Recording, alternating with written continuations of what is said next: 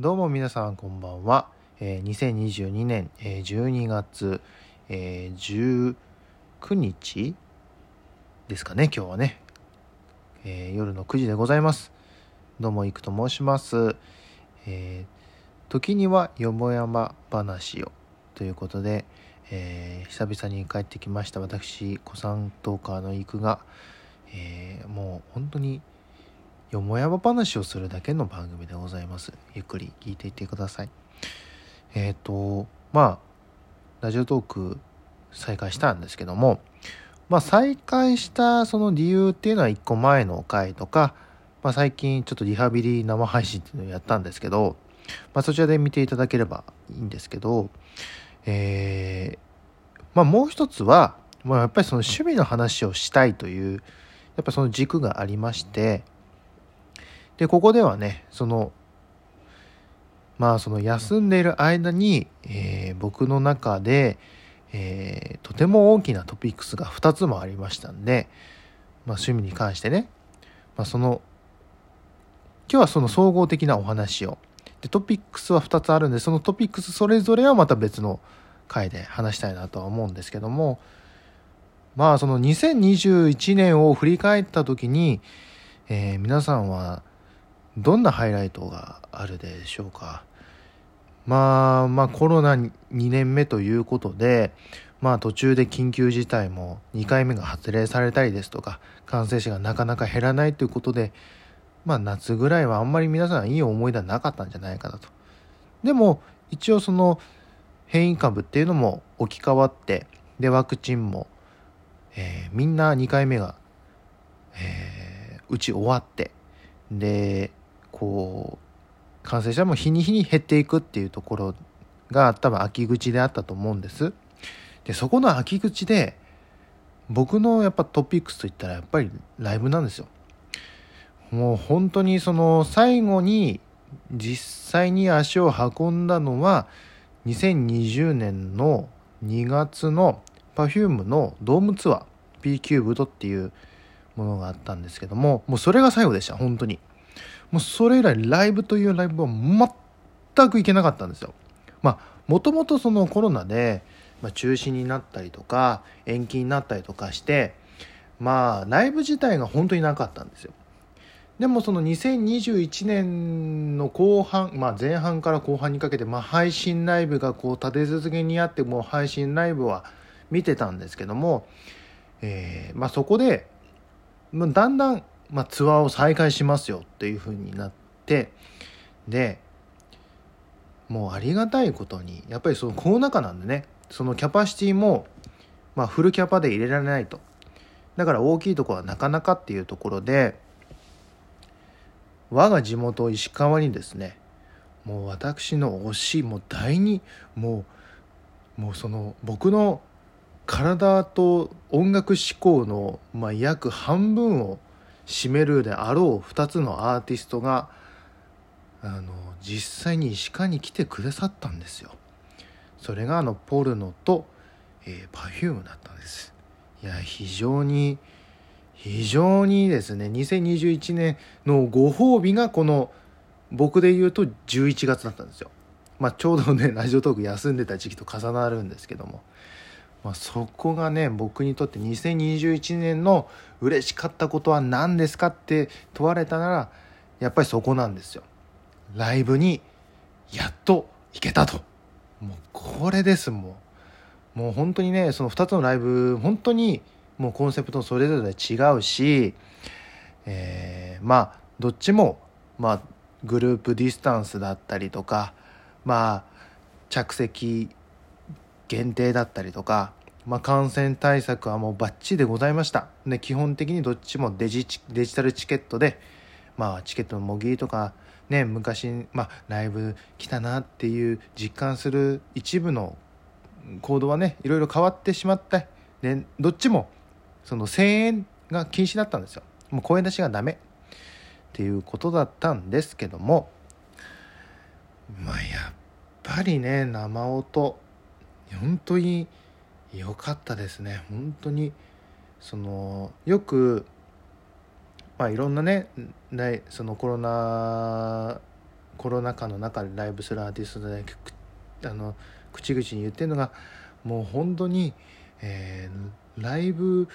このお客さんがいる前でやることがいかに尊いことだったのか。でこのライブをできていることによってもう活力が湧いてくると。よく皆さんおっしゃるんですけどももう僕らもそうなんですよ。やっぱり推しがね実際に目の前で現れて音を出してねまあ声は出せないけどもう手拍子をしたり頭を振ったり踊ったりしてこうコミュニケーションをとって声以外のコミュニケーションをとってやるライブはもうやっぱりもうどんだけもういろんな思いを抱えてもう感染するんじゃないか自分がうつさせてしまうんじゃないかとか自分がうつってしまうんじゃないかっていう恐怖を乗り越えて本当にあ今日まで生きててよかったなって思うことは本当にないなと思いましたしやっぱりそのライブを見る前と後では本当に気持ち的にももう今で今ですらすごい調子いいんですよ。もう年明けからもう2022年も頑張るぞっていう本当に活力になってるしもういつかね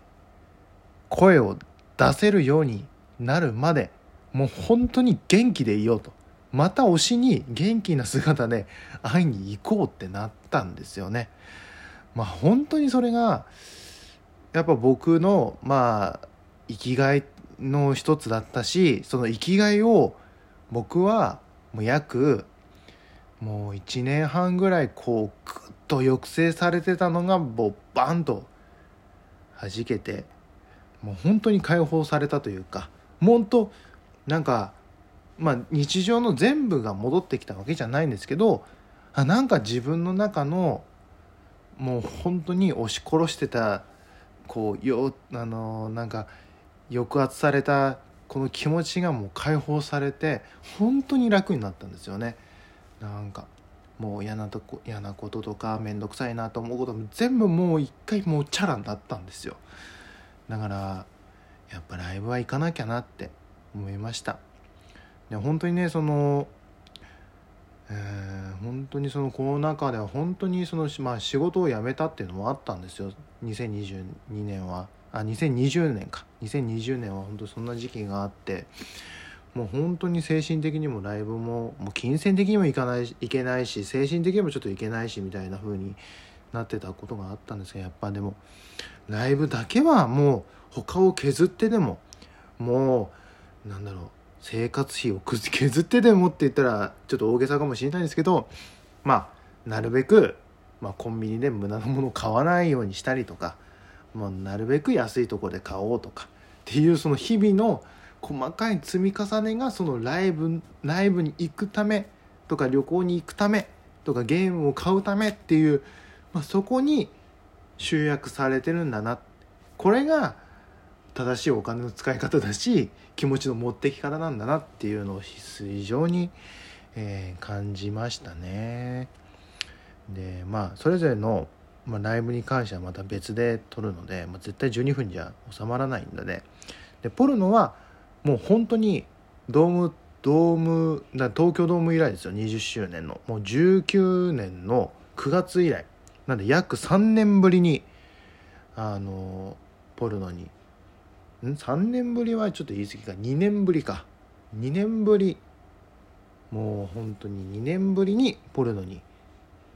あの直接会ってしかも地元で本当に近い席だったんですよ。本当近かったんですよ。もう10列ぐらいだったんですよ。地元のホールで。もう本当にね最高でしたしで Perfume は以前その、まあ、東京でやってたリフレイムっていうもう本当ショーなんですよ。もうそれももうコロナ禍の前からもう声出しまあ声出してはいよかったけど、まあ、着席して